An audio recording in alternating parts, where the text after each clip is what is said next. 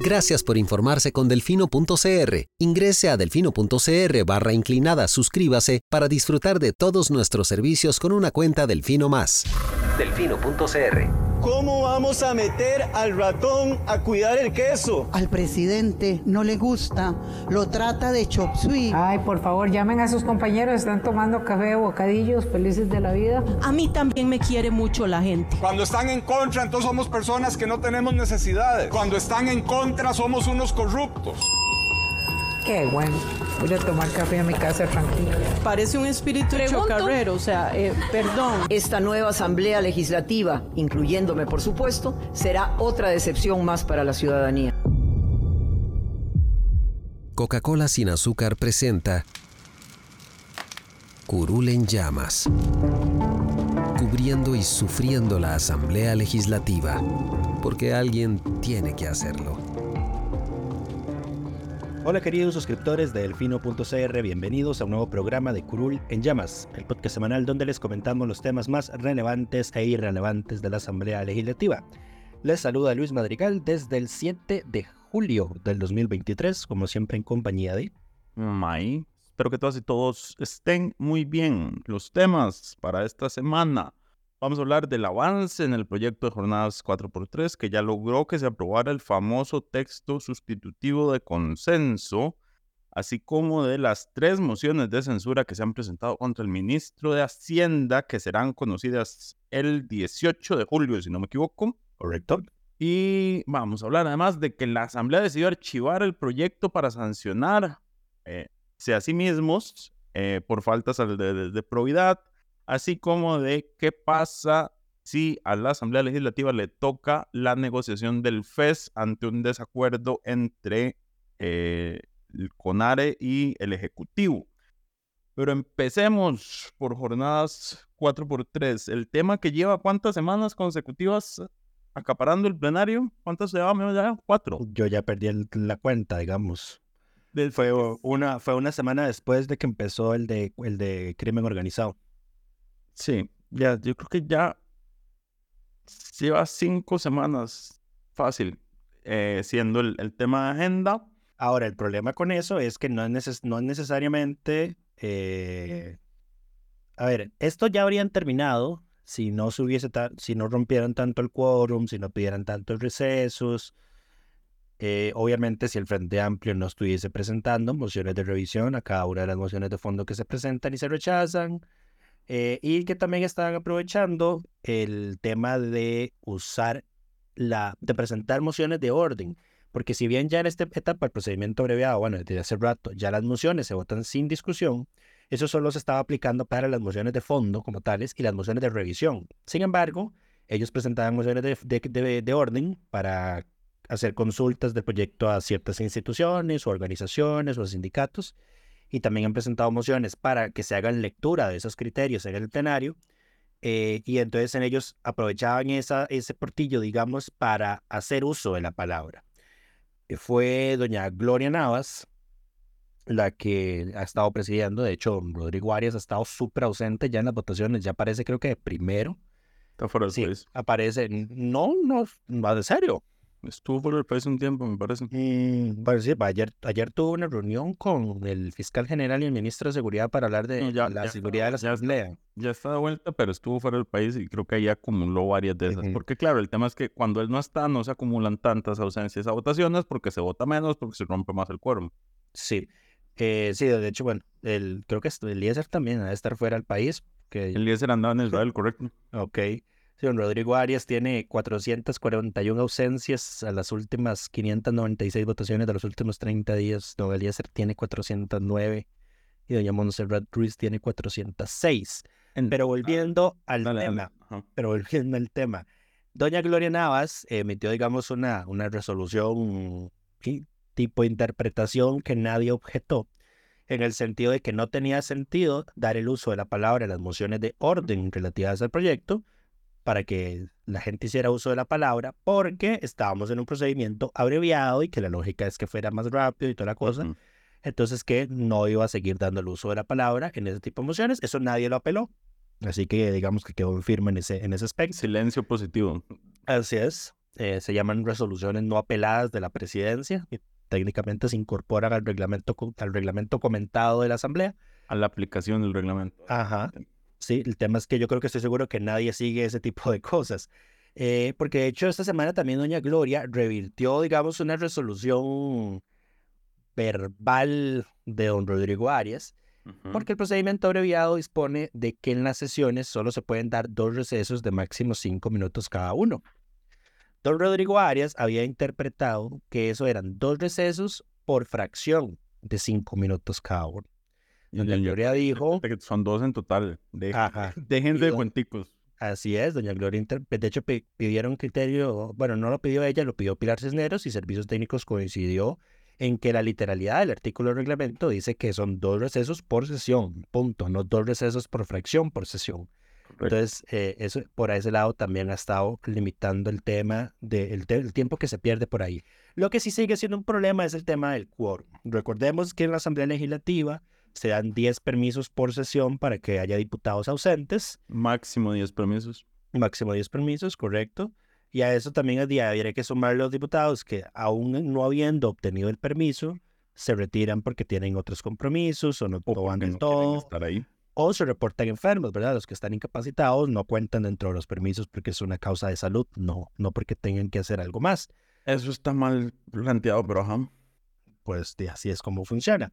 Pero bueno, entonces las rupturas de quórum han sido la constante y doña Gloria pues ya no se le acabó la absoluta paciencia eh, porque vamos a ver, el lunes, eh, ¿Cuándo fue que Oh. cerraron una puerta con un palo?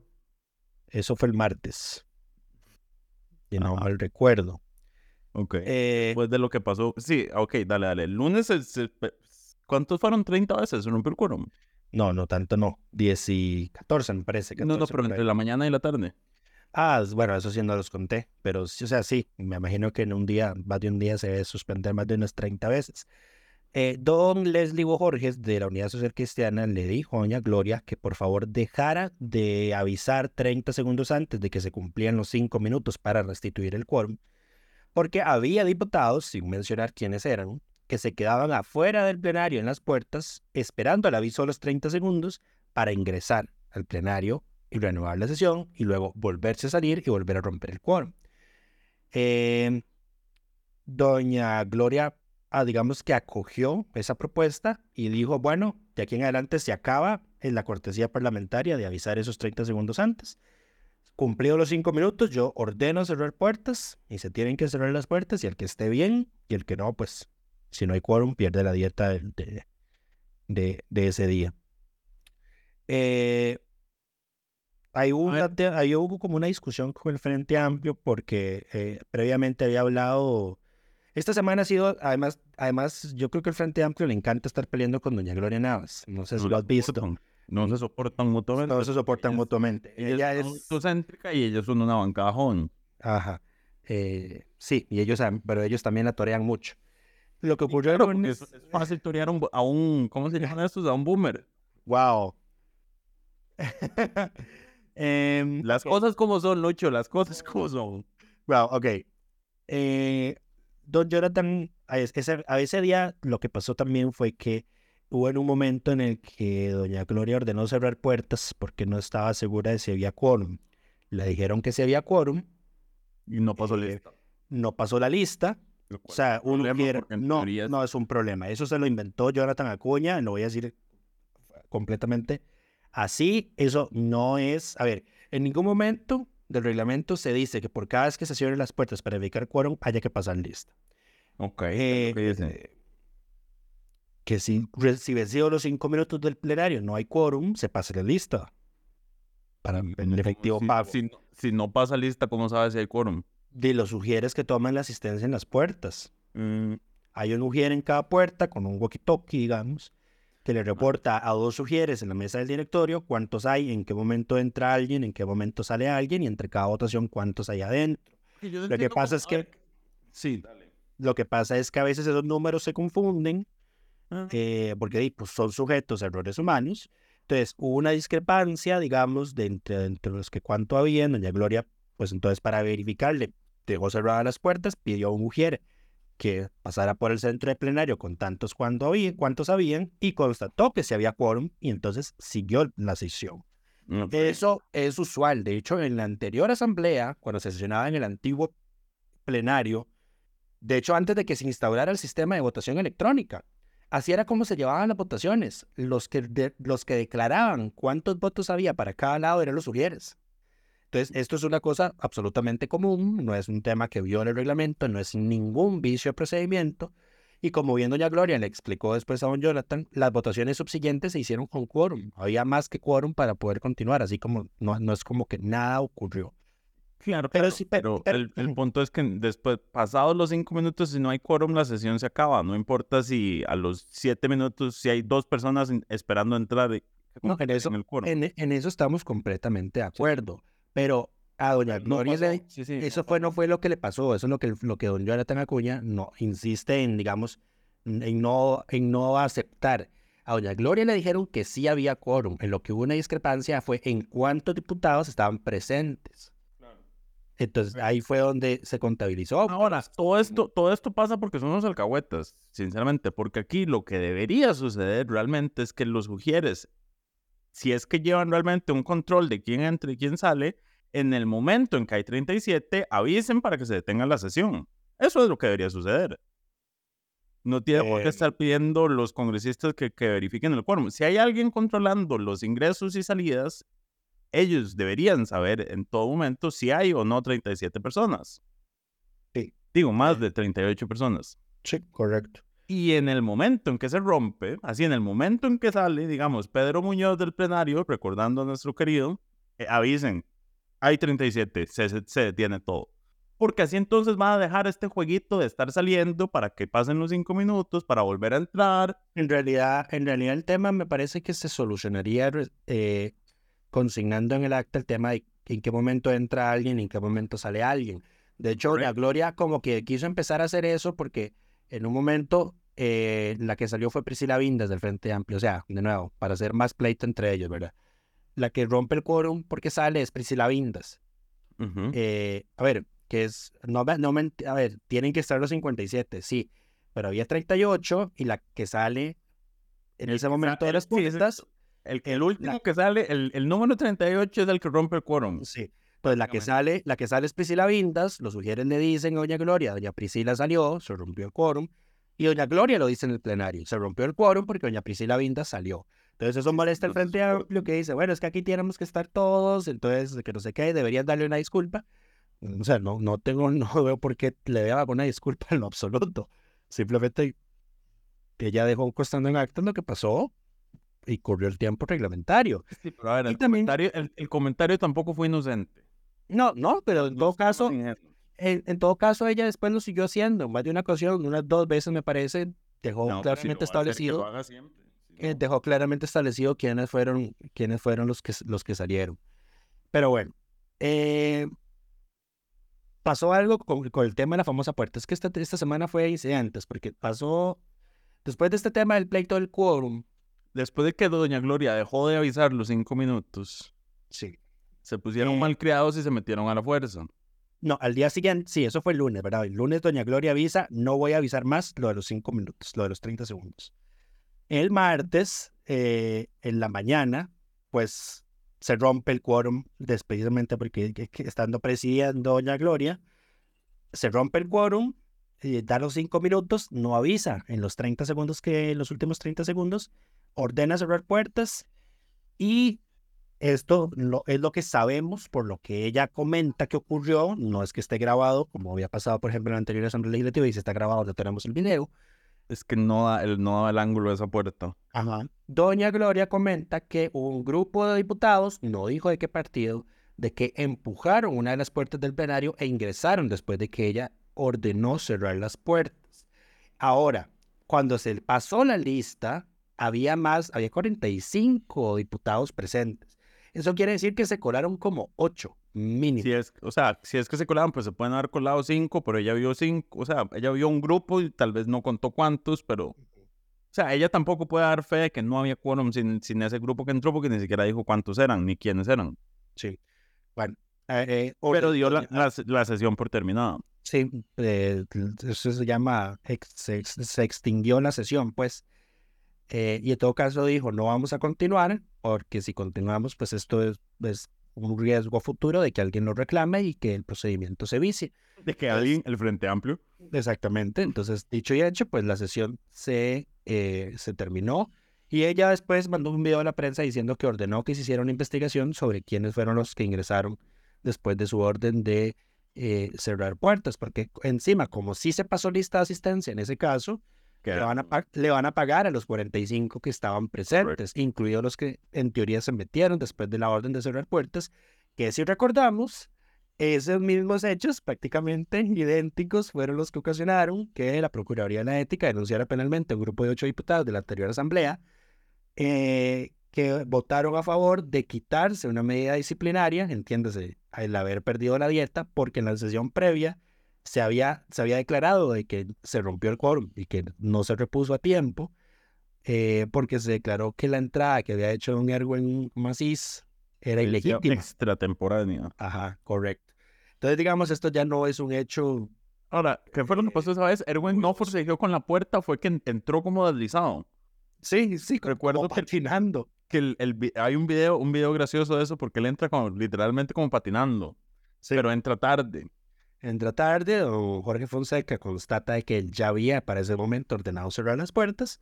Claro, y es que aquí todo es tan humano que con solo que el Ujier se atrasa en cerrar las puertas, de ahí ya ese, ese, ese tiempo abre un margen ahí de error. Pero bueno. Sí. Eh, en fin. en eh, fin, me dio mucha risa porque... Después de ese día, sí, pusieron un pedazo de madera en una de las puertas del plenario específicamente la que está a la par de las bancadas, de las curules del Frente Amplio. Eh, entonces ellos pidieron la palabra, pues como, bueno, ¿qué es esto? Ah, porque esta es una salida de emergencia, ya hay gente que ha intentado abrir esta puerta por el otro lado, y a eso se sumaba además de que había ocurrido el incidente de eh, el, sujeto que llegó a la barra del público, quitarse la camisa, golpear los ventanales, eh, a hacer todo el show, que terminó arrestado y luego lo liberaron y terminó arrestado ayer de nuevo. Y ya le impusieron. Ya lo impusieron a Sí, ya, pero ya le impusieron medidas cautelares, como por ejemplo no acercarse a medio kilómetro en la asamblea. Dejar de llamar. Y dejar de amenazar de mensajes a Ariel. Sí. Continúa. Eh, entonces, sí, pusieron eso y es como, bueno, o este es un mecanismo de seguridad para que no entre gente afuera, o es para que no lo salgamos de la sesión, ¿verdad? Uno no está seguro, ya no sabe a quién están defendiendo, si a los están afuera o, si quieren evitar que más gente entre o, si quieren evitar que los que están adentro salgan. Sí, eh, don Rodrigo Arias explicó que es que el mecanismo de cierre de esa puerta, que es bajo presión, se jodió. Eh, se jodió, pues. Entonces, sí, porque lo empujaron. A ver, eso es evidencia que la forzaron. El tema, el, el tema es entonces que fue por esa puerta, pero esa puerta es la del FA, eso es lo raro. yo tenía la sospecha de que eso había ocurrido en una puerta que está en la par de la del PUSC, no la del FA. Eso es lo raro. Sí, pero es que la, a ver. Igual pueden haber entrado por eso. sí, sí, correcto. quiere un buen puede entrar por ahí. Ahora, a lo que yo iba a hablar, hablando del tema del quórum, porque esta semana hubo tres sesiones que se cancelaron por rompimiento de quórum. En de Tres, conté yo. Wow. Sí, esta semana. Sí. ¿Por qué me haces dudar de mí mismo? Sí, tres. Eh, yo tenía mapeadas dos. ¿Cuál fue la que me perdí? Ah, no, mira, sí, cuatro, dos, las dos del 4 de julio. Sí, es que ese día, cuando ella dejó de avisar. Las dos del 4 de julio. y la del día siguiente, el 5 de julio, en la, en la, en la mañana también se rompió el quórum. Tenés toda la razón. Pues sí, pues fue tres sesiones perdidas ahí, digamos, o terminadas extemporáneamente. Me parece que, la, que la, del 5 de julio se levantó 55 minutos después de iniciar. Correcto. Ahora, lo que quiero decir es que ya vi el video circulando en redes de, de, Pilar Cisneros regañando a todo el mundo por no estar presentes y pasa el 5 de julio y no está. Y esto es, a ver, me da demasiada risa porque cuando uno, o sea, nosotros llevamos un control de las votaciones de este proyecto, ¿verdad? Pilar Cisneros ha estado ausente en una votación de las 500, de las 751 que hemos registrado. Y justamente salió en algún momento, no regresó a tiempo y quedó, em, ¿cómo se llama? No, y te voy a dar un dato gracioso de rompimiento de, quórum. Te voy a dar un dato anecdótico de eso. Ajá. Doña Pilar se excusa en que ella no, no llegó a tiempo para reponer el quórum porque estaba saludando, me parece, a unos deportistas de Olimpiadas Especiales, que minutos antes, don John Der Salas, diputado de Nueva República, y que es el diputado que más acumula ausencias en este proyecto de ley hasta el momento, Correcto. eh, es el nuevo Pedro Muñoz, por así decirlo. El señor pidió la palabra en el plenario y le digo, es para que vayamos a saludar a... Están aquí los muchachos para que los saludemos y que no sé qué. Salieron varios, incluido Pilar Cineros, para saludar a los muchachos y se rompió el quórum. O sea, este señor, tras de que no llegan las votaciones, Se lleva a la gente. cuando, sí, cuando llega al plenario, hace acto de presencia, hace la palabra para hacer desorden, saca gente, saca, gente- saca diputados afuera del plenario y rompe el quórum de la sesión. Es el principal saboteador de este proyecto. Pues sí, un diputado de Nueva siquiera- República. Ni siquiera los del Frente Amplio se han atrevido tanto. sí. Don, don Yonder ya tiene una asistencia del solo el 88% a las sesiones No, y al ah. 56% de las votaciones. Así ausente estado. Me voy a corregir, fueron dos rompimientos de quórum esta semana. Hay un error en nuestra plataforma. La sesión de la tarde del 4 no se rompió. Tenías, tenías razón, Lucho. Ok.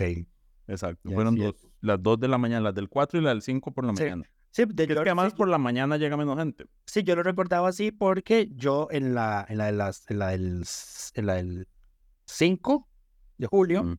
en la crónica puse que por segundo día por consecutivo, en la mañana se había roto el, el cuero, entonces me quedé ahí choqueado, pero bueno, ya lo, ya lo corregiste. Correcto. Em, Pero- ahora, eh, más allá de las- del problema con el quórum y la asistencia, eh, doña Gloria Navas presentó dos proyectos de ley porque, está- a ver, esta señora está tan harta de, de lo que ha pasado desde que se está discutiendo crímenes, eh, crimen organizado. y la solo, uno, solo uno tiene relación, digamos, con eso. El otro no. no el otro no tenía que ver. el otro- No, el otro es una, el otro es una es- el otro es para permitir que alguien hable en contra en las mociones de plazo cuatrienal.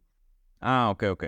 No tiene relación. No tiene relación, ¿cierto? pero- Pero, bueno, entonces presentó un proyecto de ley, Lucho, que un proyecto de ley, perdón, un proyecto de reforma al reglamento de la Asamblea para, para que se reduzca la cantidad de mociones. que- fue lo que hablábamos hace como dos meses. No sé si doña Gloria escucha el podcast. La veo muy activa. eh, la vi muy activa esta semana en nuestro Facebook, comentan- respo- com- re- respondiéndole comentarios a la gente en las dos, no- en las dos reportes de barrio de prensa en los que la foto del, del, del reporte era ella.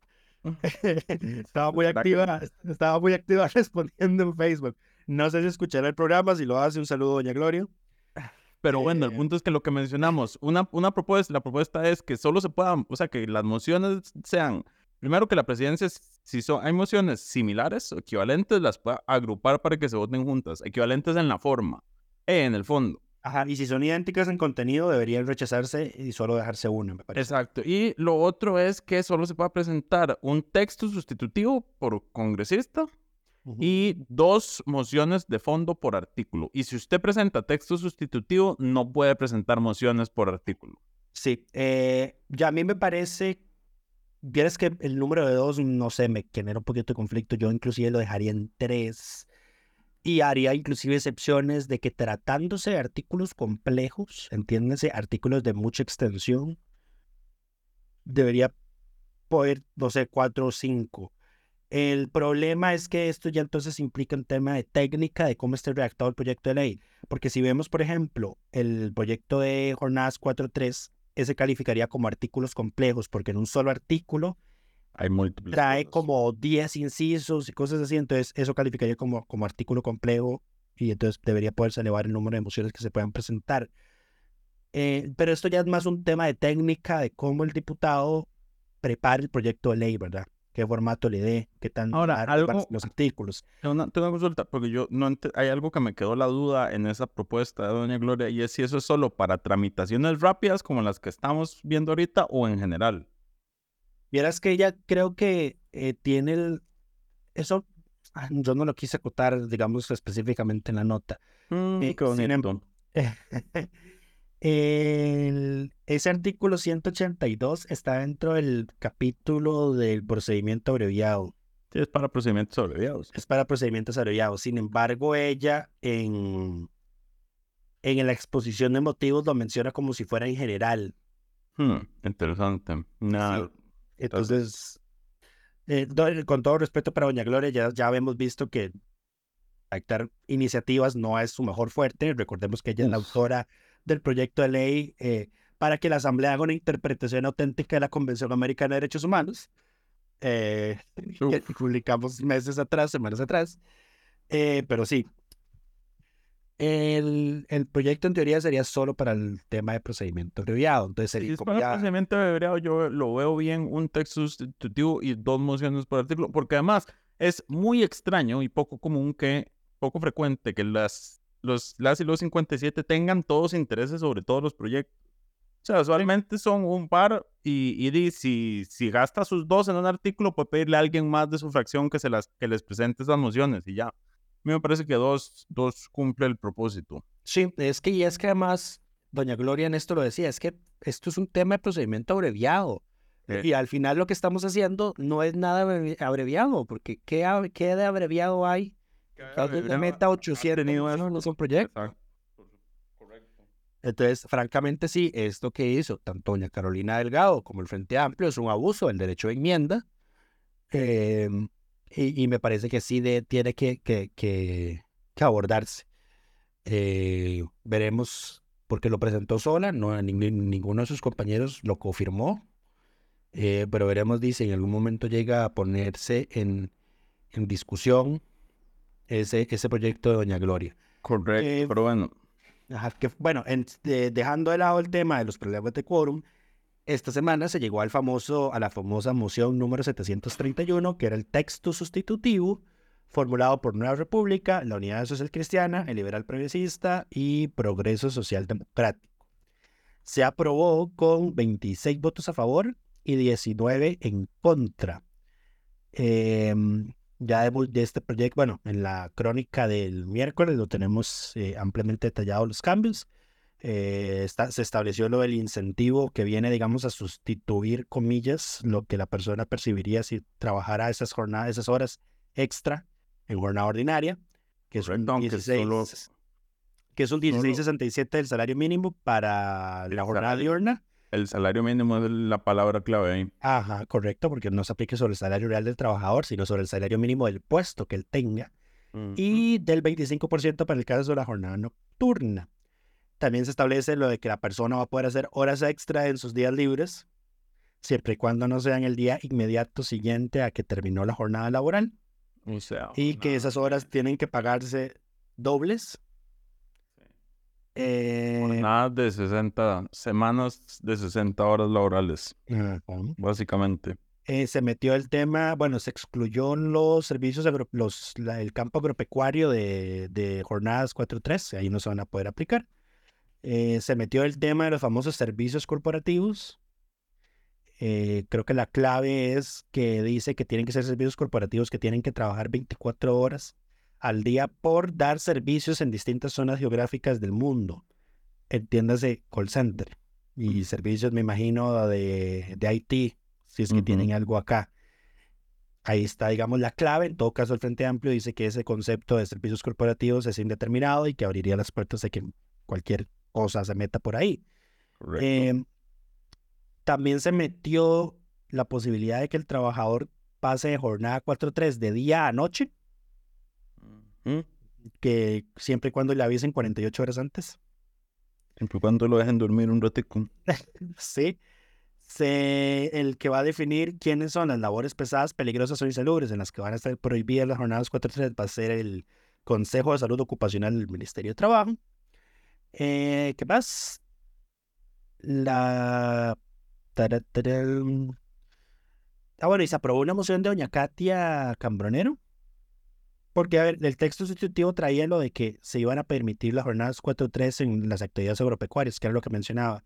Doña Katia metió una moción que se aprobó con más votos, digamos, a favor, 32 a favor y 2 en contra, que precisamente eh, los elimina. No eran jornadas 4-3 para actividades agropecuarias, perdón, era para la jornada anualizada, porque también esto no solo se está metiendo jornada 4-3 acá, sino jornada anualizada. Correcto. Y doña Katia pues, pu- metió una moción para eliminar eso en el campo de las actividades agropecuarias porque ella señala que ese es un sector muy vulnerable, con muy altos niveles de informalidad y altísima tasa de participación de personas migrantes. Eh, entonces esa moción se aprobó y eso, es- eso se, se eliminó, también se quitó de que eh, el- las jornadas esas se van a poder aplicar en el sector construcción y en el comercio, digamos, el, el comercio, pulperías, eh, supermercados, todos estos, todos estos.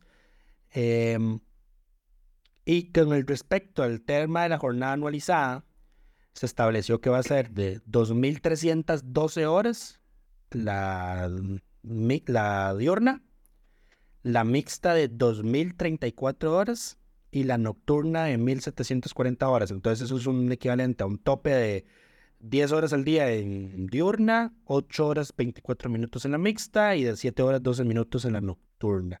Sin embargo, ahí sí se establece que en ningún caso la jornada va esa jornada anualizada puede superar las 48 horas semanales ni las 36 horas semanales en, el, en la jornada anualizada nocturna. Y hasta ahí hemos llegado hasta, hasta ahora. Digamos, esos han sido los cambios del proyecto. El texto actualizado lo tenemos publicado en nuestra plataforma y en el Twitter oficial de Barra de Prensa, por si quieren revisarlo. Comentario, porque este siempre se les olvida. Lucho, ¿cuánto dijiste que es la jornada anualizada diurna? 2.312 horas.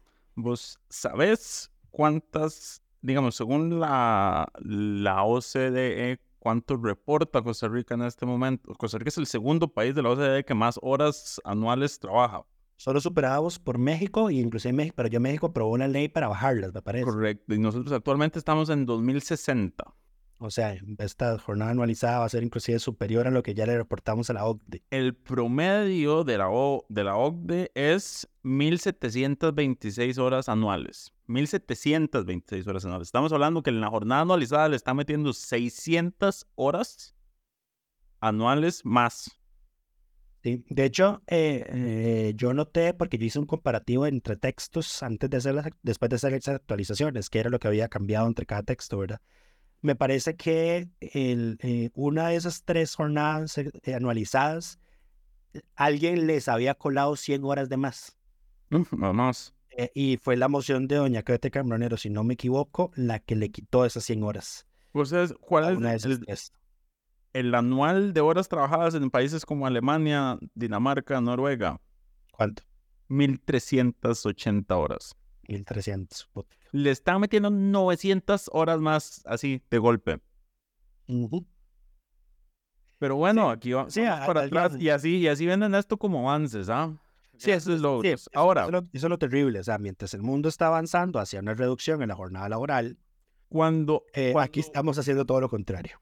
cuando esto se caiga, porque se debería caer en la sala, porque cada vez es más evidente que esto es completamente y abiertamente inconstitucional, ¿quién, se- quién, se ¿quién va a asumir la responsabilidad de todo este tiempo perdido? Nadie. Todas las pues- semanas dedicadas a, a discutir y, y tramitar un proyecto que no solo es regresivo en temas de derechos laborales, es abiertamente inconstitucional y es una explotación. Si hasta el médico de la asamblea está reportando que los, los congresistas tienen más casos de estrés por estar todo el día ahí metidos trabajando. Sí, eh, bueno, nada más para aclarar con respecto a esto, digamos, un tiempo perdido en la eventual inconstitucionalidad. Sería tiempo perdido si la sala constitucional solo declara inconstitucionalidades por el contenido del proyecto, por el fondo. Porque esas las soluciona la Comisión de Consultas de Constitucionalidad y luego el plenario lo que hace es refrendar el informe y no hay más campo para mocionar, ¿verdad? ¿Correcto? Entonces, ahí está la... Pero si es un tema de procedimiento, si el proyecto se cae por procedimiento, ahí sí es cierto de que todas estas semanas que hemos perdido en esto se fueron al carete. Tiempo perdido, tirado a la basura, millones de colones tirados a la basura. Todo esto es tiempo perdido, tirando basura por necedad del Ejecutivo Eh, sí, y de, la, y de las fracciones que están detrás de que esto se apruebe. Esto es necedad, pura necedad, retrocesos. Pero bueno, pasemos al Eh, siguiente tema, que ya nos extendimos mucho. ¿El otro tema cuál era? Vamos a hablar de las mociones de censura, que esta semana se conoció una tercera moción de censura en contra de el ministro de Hacienda, Don Nogui Acosta, por el tema del el megacaso de evasión fiscal y el trato que se le dio a ese tema. Em, esta tercera moción fue presentada por diputados de Liberación, el Frente Amplio, si no me equivoco, y dos de la Unidad Social Cristiana, que eso es la parte interesante, porque aquí esto se va a definir por el PUSC, ya sea porque voten a favor de la moción o porque se ausenten de la votación. Correcto. Fueron doña Vanessa de Paul Castro y don Carlos Felipe García, si no me equivoco. Así es. Quienes firmaron esa moción. Y entonces, bueno, señales importantes de que eh, peligra, aunque dicen que Nogui Acosta estuvo reunido en las oficinas de un diputado del PLP. Gilberto Campos. Tratando temas de presupuesto, según él, pero a ver, yo creo que está pidiendo favorcitos. Y luego, y luego el presidencia ese mismo día mandó a avisar de que se iba a reunir el presidente con la diputada Giovanna Obando Bonilla eh, en un encuentro privado. yo mandé a preguntar a, sí, yo mandé a preguntar eh, al asesor de doña Giovanna y me dijo que pues sí, que no sabía que ella estaba abierta al diálogo, que no sabía para qué la había llamado, pero que ella de todas formas iba a ir. Y para este viernes, ya, ya ahora me imagino culminado la reunión, pero también este viernes el presidente mandó a llamar al diputado John Dersales de Nueva República. E, extraño. Interesante. Extraña combinación, pero bueno, las mociones se van a conocer las tres el 18 de julio, martes 18. Sí. Eh, em, y me imagino, que el, me imagino, que el, Ejecutivo lo que anda haciendo es matemática, ¿verdad? Anda haciendo matemática. Claro, a, doña Johanna probablemente la llamaron a ver si, le, si, si, si quiebra el voto de la fracción. Y a don John lo llamaron para decirle que por favor llegue y no se ausente, porque es el que, más se ausenta. que necesitan que llegue, entonces que por favor ese día no, no se le ocurra faltar. Nada menos. Pero bueno, eso, eso más, de no, la, o sea, la, a ver, yo creo que Nogui ya hace rato había renunciado. Ya ayer, ayer se conoció que Leonel Baruch le puso una denuncia penal por desacato a las órdenes de la sala. Sí, aunque así luego salió a defenderse de que sí, habían, sí le habían entregado el informe técnico. Ahora, y aquí Hacienda está metiendo un zapato porque Hacienda insiste en que sí lo entregó, pero la sala dice que el informe al cual se hacía referencia no es el informe que entregó. Porque la fiscalía misma fue la que le dijo, esto no es un informe técnico. Correcto. Entonces, y, está, y está en los hechos probados de la sentencia del caso de Baruch. Entonces ya es cosa juzgada, además. Eh, entonces, vamos a ver cómo va, a evolucionar este tema. Porque don Leonel no metió una gestión de desobediencia ante la sala, que era lo que procedía. Entonces, se fue directo a acusarlo penalmente por desacato a la sala constitucional. Correcto. Eh, pero bueno. Pero, sí, yo, yo le mandé, porque yo pregunté, yo le pregunté eso en cargo de prensa presentó la gestión ante la sala y me respondió con la denuncia que le presentó a Nogui. Y ahí él expone, don Nogui lo que, me lo que me mandó es este oficio, que este oficio no es el informe técnico del megacaso, que ya la sala había dicho que ese no era el informe técnico del megacaso, y que, la y que la fiscalía también había dicho, este no es el, informe técnico del megacaso. Eh, entonces, obviamente le mandaron un documento que no es, como bien decía Maya ayer en el chat de la redacción, yo creo que ya va siendo hora de que Nogui reconozca de que ese informe no existe, de, que el informe que le piden no lo puede entregar porque no, no, nunca existió. Así es. Que lo que existía no era un informe, sino que era este famoso... Eh, Una transcripción del TikTok. Exacto, este famoso eh, documento que anda circulando, que ya la sala dijo que ese no puede ser el informe al que se hacía referencia, pero bueno. Y que de paso yo también pedí ese documento, más otro que Hacienda me lo negó, entonces ahorita lo estamos discutiendo en la sala constitucional. Amparo. Sí, señor. Ya, va, Bien, Amparo. No, ya, ya, ya está presentado, ya está admitido, ya está notificado. Eh, lo que pasa es que es el lunes que se vence los tres días que tiene Hacienda para responder. La que me respondió fue la presidenta ejecutiva de la caja, porque como le había mandado a preguntar que cuál era la base, la base legal que estaba citando, que iba a usar para cobrarle a los sindicatos que se iban a, huelga el costo de las atenciones perdidas de la caja, eh, nunca me respondió. ya no hay. Eh, y, hoy hizo falta después de que le metieran para, la notificaron. Eh, me respondió hoy y dijo, eh, ay, al final no usamos a links para hacerlas, para reponer las consultas que se perdieron. Pero en todo caso, si llegáramos a ocuparlo, vamos a tener los estudios técnicos y los legales. O sea, ahorita no los tenemos. No, si no los eh, tienen, si no existen. Y luego, luego me, me dijo que, que, que en todo caso lo que yo había pedido era una opinión legal, un consejo legal y que eso no era acceso a la información pública. Señora, estaba pidiendo la base legal de una afirmación que la caja hizo en un comunicado de prensa. Sí, sí, a ver. O sea, porque ya, ya lamentablemente llegamos a los extremos en los que no podemos confiar en las versiones oficiales de que tenemos que pedir la documentación que sustente todo lo que están diciendo. Si dijeron, ya firmamos tal decreto, bueno, quiero ver el decreto firmado. Que- quiero ver qué dice ese decreto. Sí, por- sí, exactamente, porque desde el 8 de mayo que asumió este gobierno estamos viendo este tipo de cosas. Correcto. Entonces, yo, por eso, o sea, no le estoy pidiendo un consejo legal, le estoy pidiendo el sustento legal para sostener lo que ustedes están afirmando. Quiero saber Ese es- cómo, cómo fundamentó usted su, su Es la obliga- afirmación. Sí, es nuestra obligación como periodistas verificar que ustedes no estén sacando cosas del, del- de, de donde les ronca, ¿verdad? Lo cual estaban haciendo claramente. No, efectivamente. Pero en fin. Pero bueno, en fin, pasemos al siguiente tema. Hablando de descarados, vamos Uy. a pasar del- de, los descarados en Zapote a los descarados en Cuestemoras, porque decidieron una vez más archivar el proyecto para...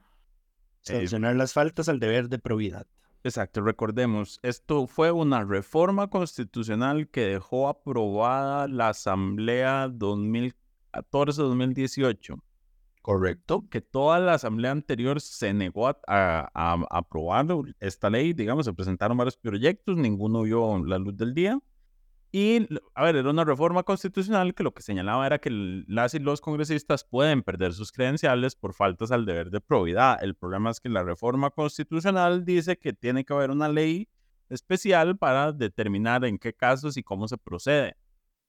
Esa ley nunca ha sido aprobada eh, y ahora votaron para archivar nuevamente, o sea, para archivar el expediente que trataba.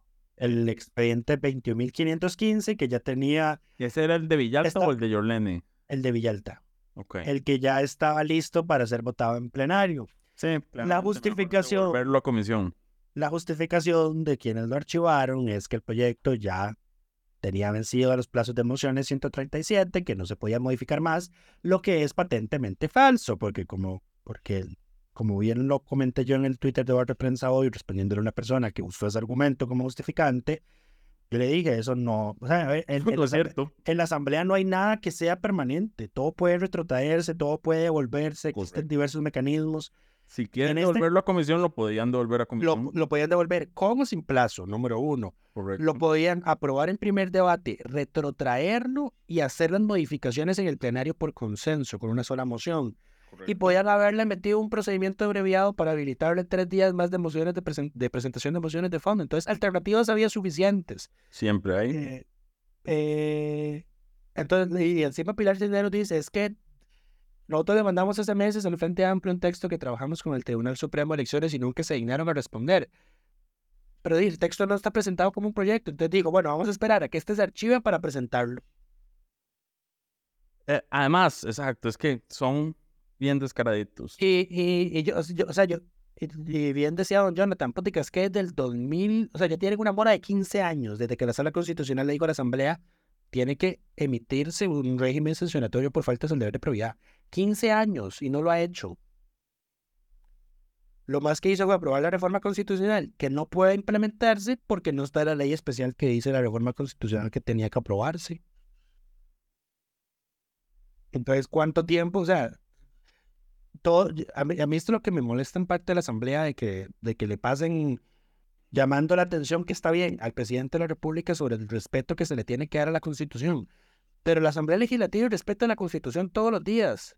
Todos los días que no emite esta ley de pérdida de credenciales, todos los días que sigue sin nombrar a los magistrados del Poder Judicial, pese a que la Constitución dice que tiene que nombrar los 30 días después de que, máximo, después de que se generó la vacante, de que no tienen que aprobar leyes sin contenido presupuestario, etcétera, etcétera, etcétera.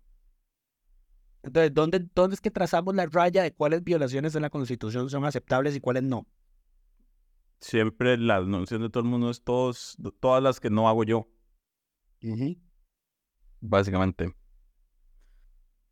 Pero en fin, eh, eso es. hice mi rant.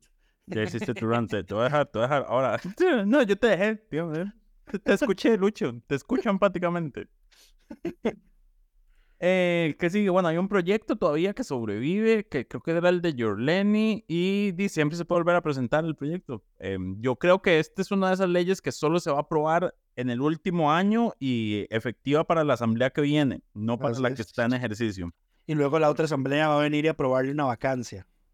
No, yo, yo no veo cómo, cómo le va a aprobar una vacancia esto. Eso ya sería mucho descaro. Pero bueno, yo creo que esto es, de esas cosas que se aprueban al final del, del, de, una, de un cuatrienio y le quedan para que aplica a los que siguen. Sí. En fin. Como hicieron, como, como, hicieron con el FES. Eh, eh, bueno, con el FES no, con el famoso 8% de la educación, que ustedes recordarán, o quienes si no lo saben, se recordamos que cuando se aprobó la reforma constitucional, la Asamblea en ese entonces aprobó la reforma y dijo que el, 8, el, gobierno está obligado a dedicar el 8% del PIB a la educación. Eso fue cuando se subió del 6 al 8, me parece. Fue en la Asamblea 2010-2014. Y, y, decía que, pero que ese 8% empezaba a aplicar a partir del 2014, o sea, a partir del gobierno, el siguiente gobierno. El siguiente gobierno, y que lo único que tenían que cumplir mientras tanto era no reducir el, el monto. Que con eso ya era suficiente. Entonces, a partir del 2014 es que tenemos este pleito del famoso incumplimiento del 8%, que nos lleva al último tema de esta semana, que es qué va a pasar si no hay acuerdo en la comisión de enlace. Que supuestamente, Dale. supuestamente, a ver, hasta ayer, antes de la reunión de ayer de la comisión de enlace, que recordemos son los rectores de las universidades públicas, más algunos ministros del gobierno, de educación, Hacienda, Mideplan y MISID, me parece que también está. Eh, el ambiente se veía tenso, casi que en un punto muerto, porque la comisión no se ha puesto de acuerdo con respecto a los indicadores la comisión no eh, se ha puesto de acuerdo respecto al famoso 1% de este año. También. O sea, ni siquiera han empezado a hablar del próximo año. Así es. Entonces ya había rectores que habían dicho manifiestamente como, bueno, parece que esta va a ser la primera vez que la Asamblea Legislativa va a tener que definir el tema del FES, porque es el artículo 85, si no lo estoy mal citando, el que establece que si hay un diferendo entre las universidades y el Ejecutivo respecto al monto del FES, la Asamblea Legislativa es la que tiene que tiene la última palabra. Por eso fue que cuando la anterior Asamblea Legislativa le había recortado 10 mil millones al FES, la Sala Constitucional lo declaró inconstitucional y le dijo a la Asamblea no vuelva a tocar esa partida a menos de que se, a menos de que se presente el escenario que la Constitución dice que se, que se presenta. Correcto, lo cual es un escenario complejo porque, a ver, hay un montón de dudas de cómo opera esto en la práctica. Empecemos por el, por el principio. El artículo no está pensado para que sea una situación del presupuesto de este año, por ejemplo, porque el FES se debería negociar quinquenalmente, o sea, cada, por periodos de cinco años. Y si no hay acuerdo para cinco años, que la Asamblea defina, bueno, cuál va a ser el monto de crecimiento, porque recordemos, la base constitucional es que el monto no puede ser menor a lo que se dio el año anterior más el, la inflación. El ajuste por inflación.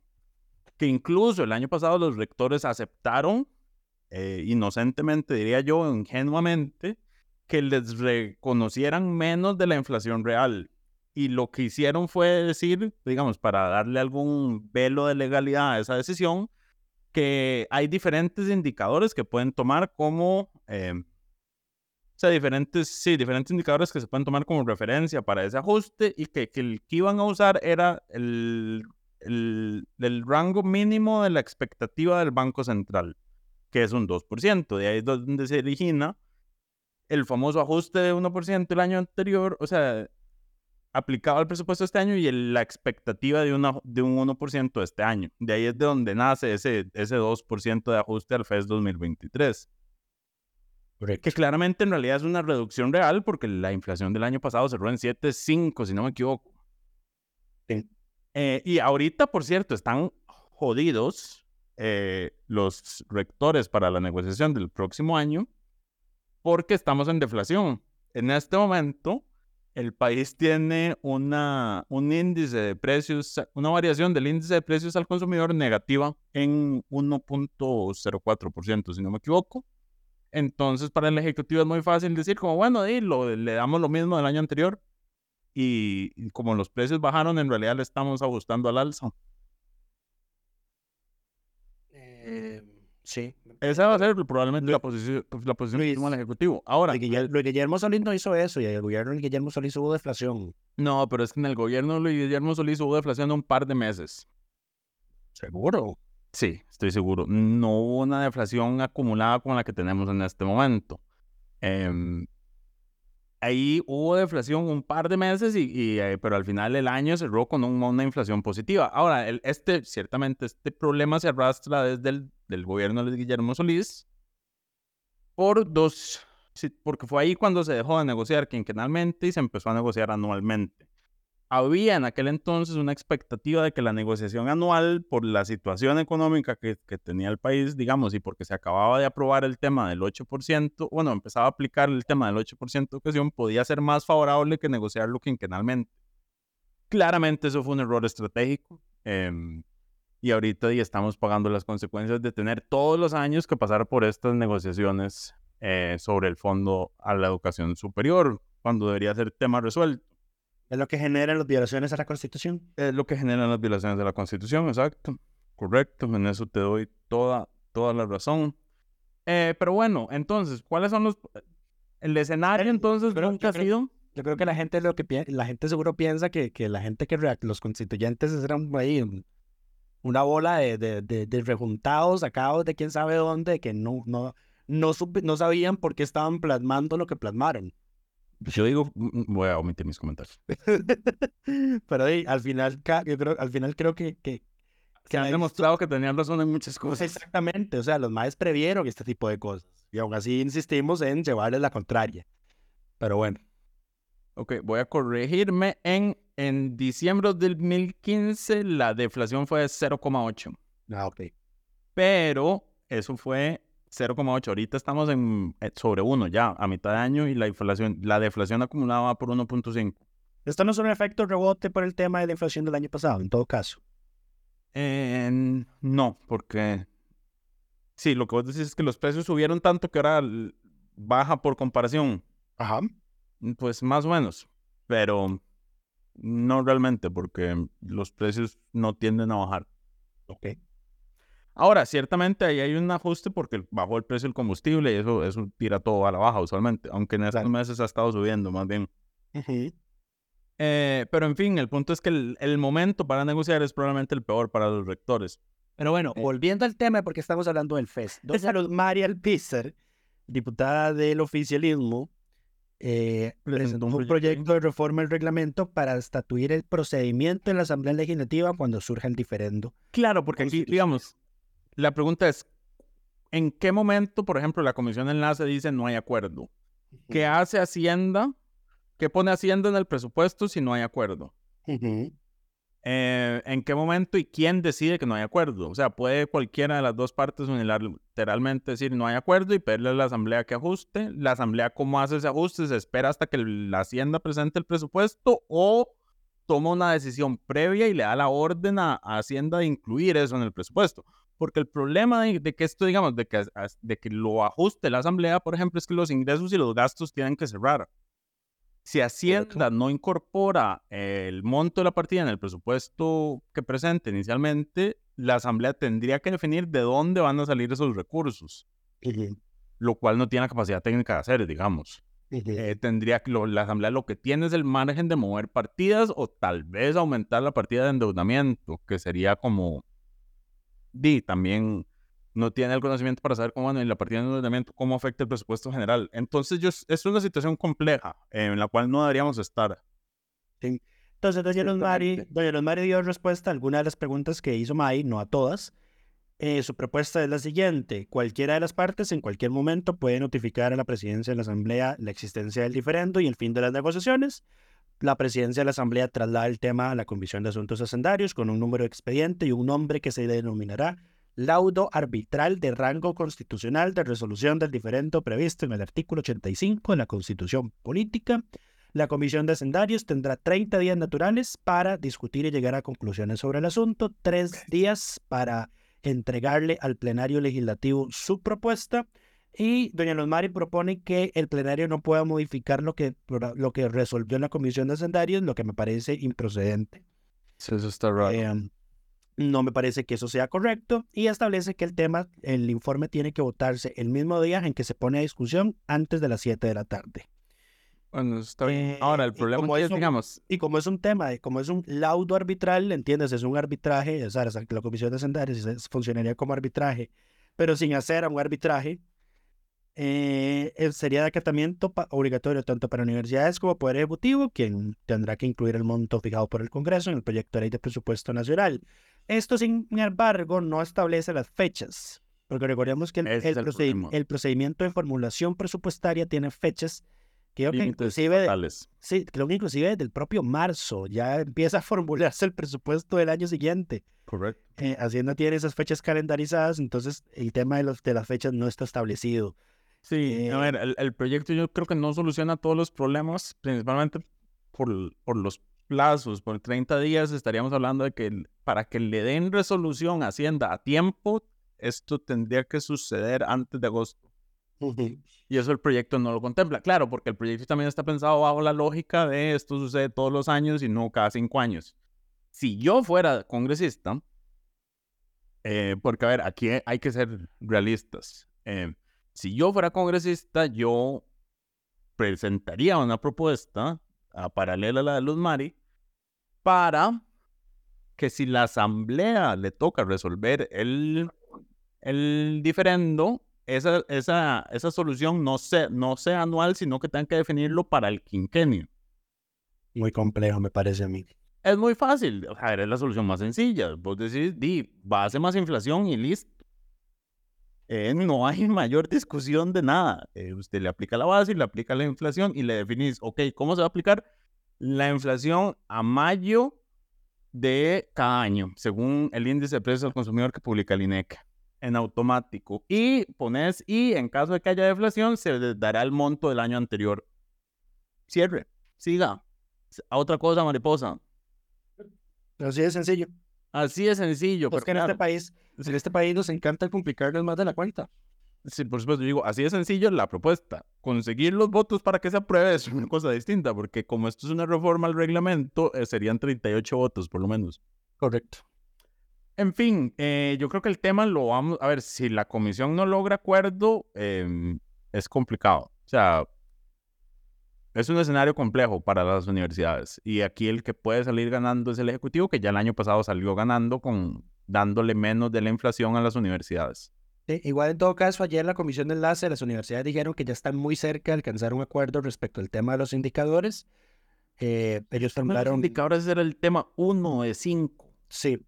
Eh, pero bueno, entonces sí, si solucionan ese tema, esperaríamos, esperaríamos que agarren el impulso de buena fe de negociación para negociar, para alcanzar un acuerdo respecto al tema del monto.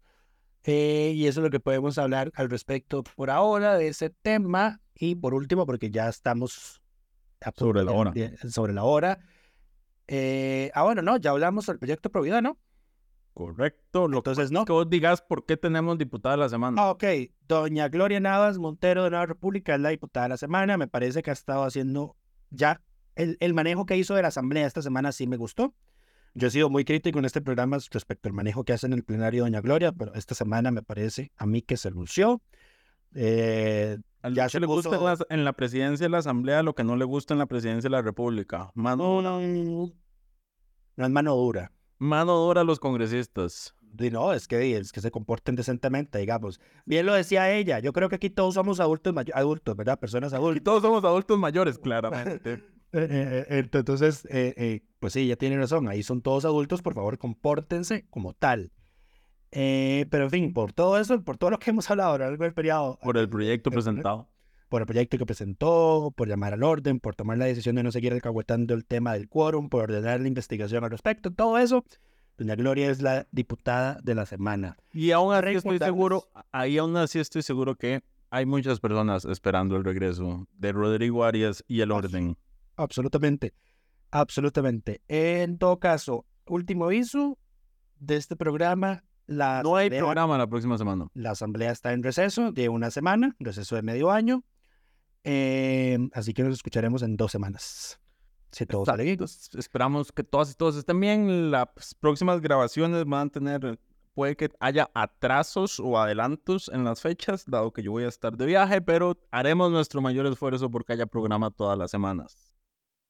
Esperamos que todas y todos estén muy bien y nos escuchamos. Coca-Cola sin azúcar presentó Curul en llamas, cubriendo y sufriendo la Asamblea Legislativa, porque alguien tiene que hacerlo.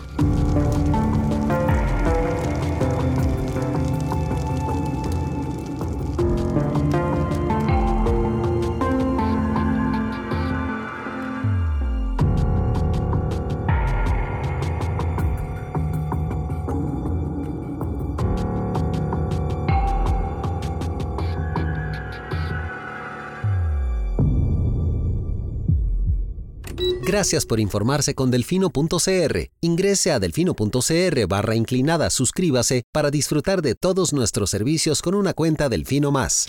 Delfino.cr